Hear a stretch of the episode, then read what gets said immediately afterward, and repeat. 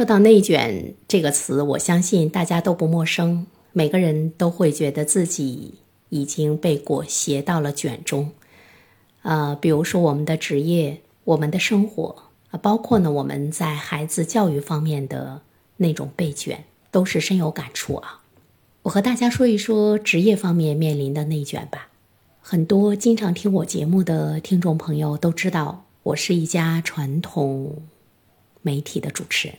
有些听众朋友呢，已经跟着我的节目有好几年的时间了啊。呃，我当然我也是一般把所做的节目上传，大家一定会觉得，呃，似乎呢是生活风平浪静，甚至于也有不少的朋友比较羡慕。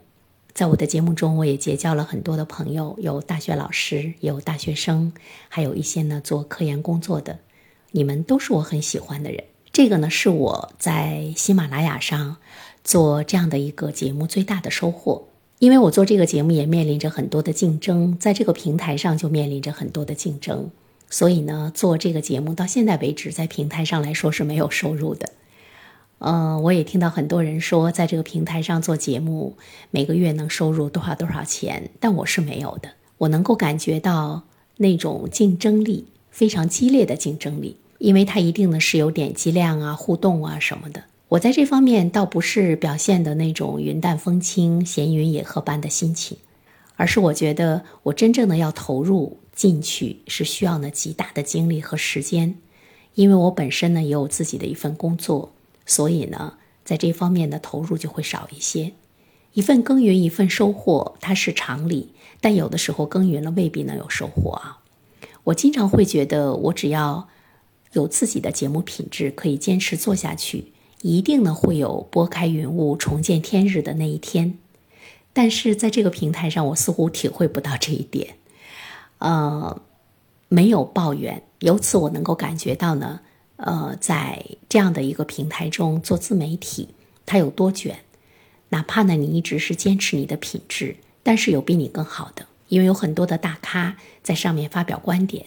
所以我经常在想，嗯，大家更愿意去听一个业内的专业的人士对一个问题的看法，还是愿意来听原生对这个问题的看法？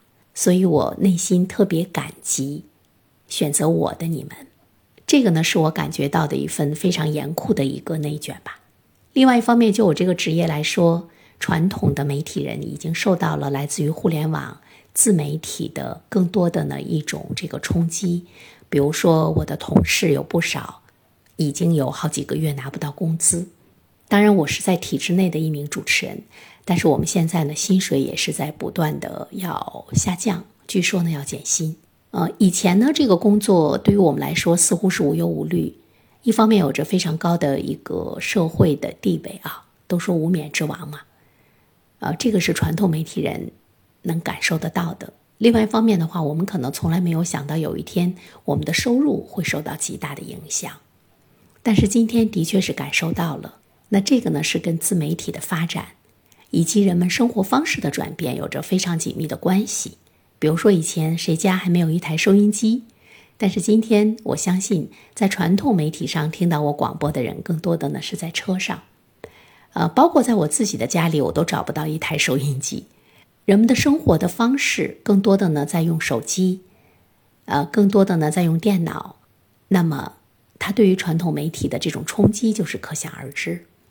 所以，我们在这方面面临的这个内卷，已经呢。是让人感觉到呢是一种血淋淋的现实，所以我经常在想，出路究竟呢是在哪里？时代的车轮滚滚向前，人们不可能再回归到从前，但是人们究竟要接受一些什么样的知识，接受一些什么样的传播？这个是不是会有一天让人幡然醒悟的？那样的一个时刻，所以我觉得坚持做自己，也适应了这个时代的形式的一些转变，或许是我们逃脱这种内卷的一种非常好的一个方式吧。